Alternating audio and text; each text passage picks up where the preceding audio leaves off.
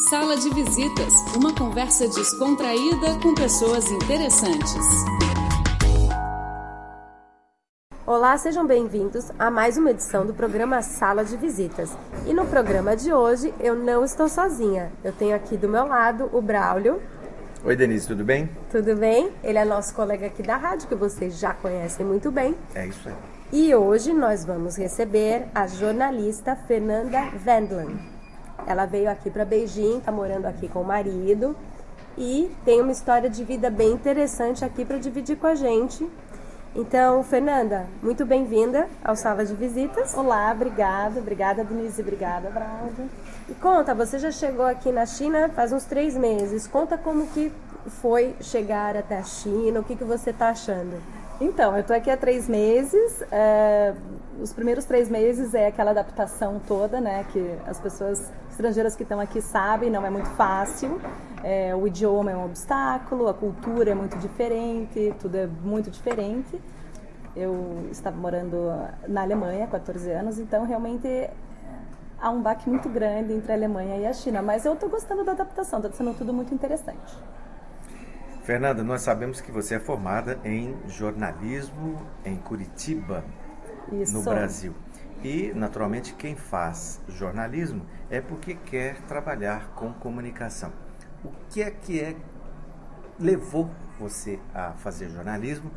Qual era o seu sonho ou qual é o sonho que ainda habita as suas noites de sono?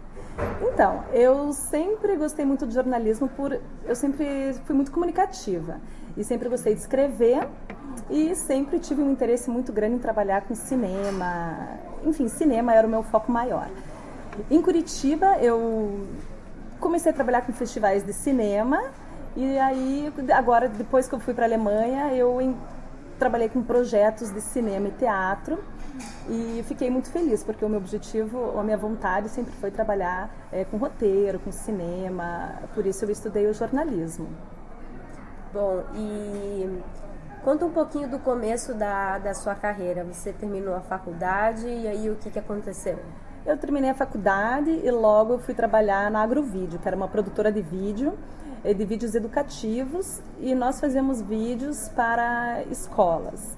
Então eu preparava todo o roteiro informativo, viajava, filmava, por exemplo, o barroco no Brasil, um dos vídeos bem interessantes que eu fiz, e nós vendíamos para nós vendíamos para as escolas. Esse foi logo depois que eu me formei. Aí eu trabalhei eu escrevia para a revista Escala Rural também, assuntos rurais.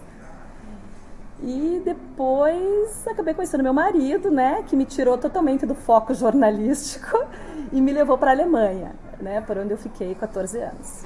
Fernanda, eu sei que na Alemanha você participou de um programa de rádio falado em língua portuguesa. Quantas horas tinha esse programa diariamente? Quer dizer, ele não era 24 horas, né? Porque não tinha uma equipe. Não. Esse programa foi uma coisa, foi um convite do César Ladeira, que já está há 12 anos fazendo esse programa, A Hora do Brasil Stuttgart. Ele me convidou para poder fazer o programa junto a ele. E é, é uma, uma, vez na semana, duas horas. Era toda terça, das três às cinco, o programa. Então eu ia. Ele até... nem era diário, então? Não, era uma vez na semana. Era Sim, é, muito e você sempre participava? Eu estava sempre, desde a partir do primeiro momento que ele me convidou, eu sempre estava presente, levando um repertório bem atual de músicas e fazendo. Com, comentando sobre os eventos que tinham na cidade, as cultu a cultura brasileira em Stuttgart, que é muito grande. E assim, eu, é, um ano eu fiquei trabalhando com o César na Freies Rádio de Stuttgart. E comenta um pouquinho sobre como que foi a sua adaptação também com a cultura alemã. É, na Alemanha também passei por uma experiência é, difícil no começo pelo idioma. Eu sempre digo que nós, quando saímos do Brasil e vamos morar num país que não tem a língua inglesa, que nós temos um conhecimento, é realmente muito difícil. Foi, foi difícil a adaptação devido ao idioma, a cultura também. Os alemães eles têm um perfil um pouco diferente do brasileiro, mas aos poucos eu fui me adaptando a eles. É, me tornei alemã, né? Eu tirei a minha, o meu passaporte, minha cidadania alemã e morei lá 14 anos. Hoje eu posso dizer que eu sou uma verdadeira alemã, claro, brasileira também, mas o meu desenvolvimento é, de maturidade, eu fiz ele inteiro na Alemanha. Eu cheguei na Alemanha com 24 anos, então eu vou dizer assim que eu tive muito desenvolvimento na Alemanha. A Alemanha contribuiu muito é, para o meu desenvolvimento pessoal, sabe? Assim, é, foi, foi uma experiência maravilhosa na Alemanha. A Alemanha é uma escola, eu acho, assim, para muita gente. Aprendi muita coisa. E foi muito difícil deixar a Alemanha. Depois de 14 anos, foi muito difícil deixar a minha Alemanha, que eu sempre digo, um país que eu admiro muito. E você comentou que você tem uma filha. Sim, tenho uma filha de 13 anos, a Mariana. Nasceu na Alemanha, nasceu em Munique. E para ela também aqui a adaptação na China. É isso que eu ia perguntar. é, eu acho assim que para todo mundo não está sendo muito. E assim, agora, depois de três meses, a gente começa a, a ver as coisas um pouco com outros olhos. Mas não foi muito fácil para ela tirar a minha filha com 13 anos da Alemanha, uma idade de adolescência, né, que está conhecendo o mundo e de repente você fala, vamos sair é, desse mundo, vamos conhecer um mundo novo e a China, além de ser um mundo novo, é um mundo muito diferente para todos, vocês dois né, sabem disso. Então não foi assim muito fácil os primeiros meses. Até hoje não está sendo muito fácil porque a gente está bem no começo, mas eu também não posso pensar que não está sendo fácil porque eu tenho que ser positiva e pensar não, é um tempo de experiência é, vamos conseguir. Para mim, o primeiro obstáculo, eu acho, vamos aprender um pouco do chinês para poder me comunicar, encontrar algumas atividades, né, para poder fazer. E está sendo uma experiência bem diferente. O trânsito é muito caótico, uma coisa que me tira um pouco do sério. Né? Eu, eu acho, assim, para falar bem a verdade, comparando um pouco a China, eu, e a Alemanha e o Brasil, eu acho os chineses é, muito, não parecidos com os brasileiros, mas ele tem, eles têm carisma. Sabe, não que os alemães não tenham, mas eles são umas pessoas que sorriem, eles são simpáticos, eles são é, queridos com a gente. O alemão também, mas o alemão ele demora um pouco, ele é um pouco mais ele fechado, é mais ele é mais frio.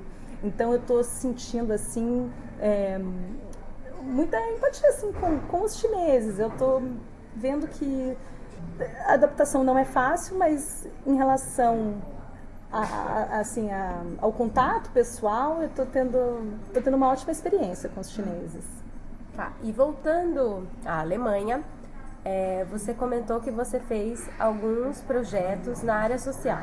Sim, eu queria que você contasse sobre esse projeto. É, eu fiz uns projetos, trabalhei, é, iniciei um projeto que se chamava Kopfkino, era um projeto, nós tínhamos, o objetivo era fazer um filme sobre preconceito. Então nós trabalhamos com pessoas de várias nacionalidades, é, com o objetivo de fazer um filme com o assunto preconceito. Então foi muito interessante, através da Universidade de Mídia de Stuttgart, com o diretor Willy Rollet.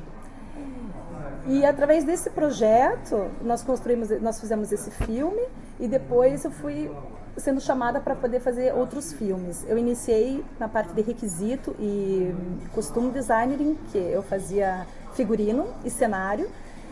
Logo depois me chamaram para fazer um projeto de teatro, também na parte. O engraçado é que tudo foi assim, tudo era na parte de inclusão. Sempre eu trabalhava com a inclusão. Era com pessoas de diferentes culturas, é, depois eu trabalhei com crianças deficientes, tentando se engrupar na sociedade. E agora eu trabalhei daí nesse, no teatro, com inclusão muito interessante, e eu acabei saindo da Alemanha no meio de um projeto super interessante que se chamava Justice, que era nós trabalhávamos com síndrome de Down dentro e fora das câmeras. E devido à minha vida China, eu tive que abandonar esse projeto, uma coisa que me deixa muito triste. E conta um pouquinho, você falou que você fazia cenografia e figurino. Isso. Conta um pouco para os nossos ouvintes como que era esse seu trabalho?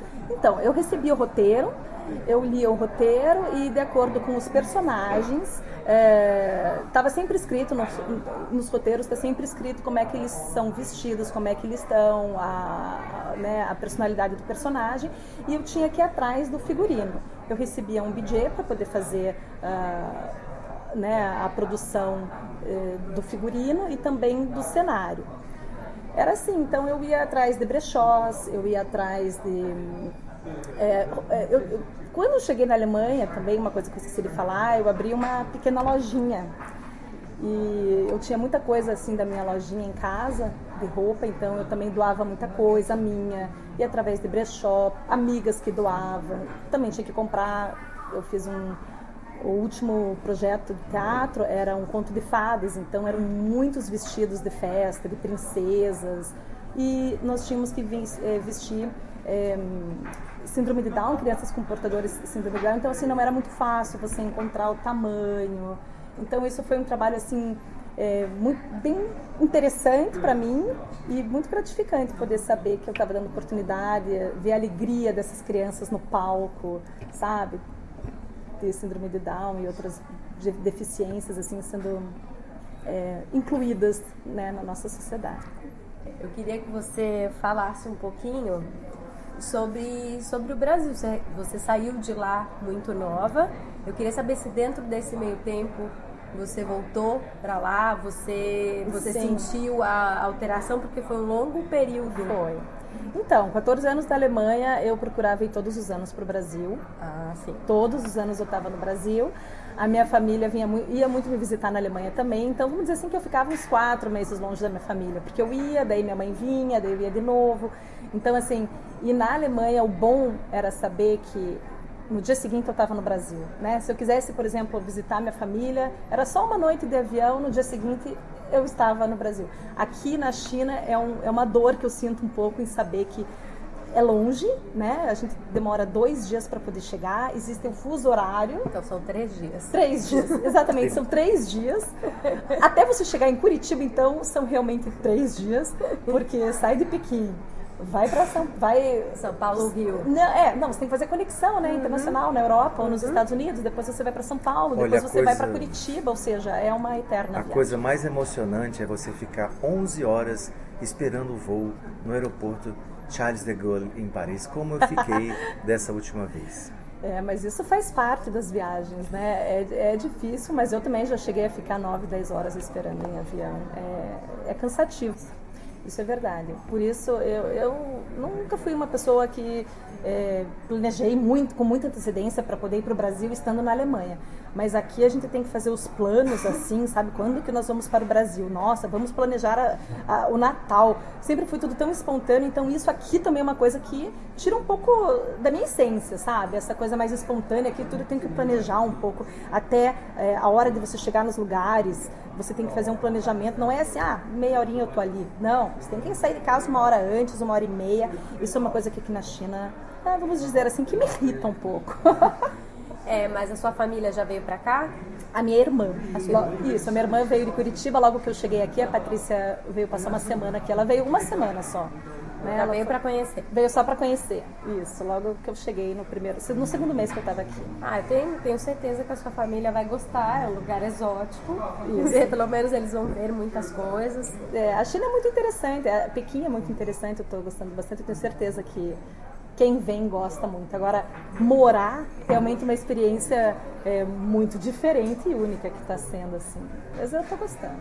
É, não, faz parte, vão ter os desafios e tem muitas coisas boas também. Exatamente. Fernanda, muito obrigada pela sua participação, por dividir aqui sua vida com a gente.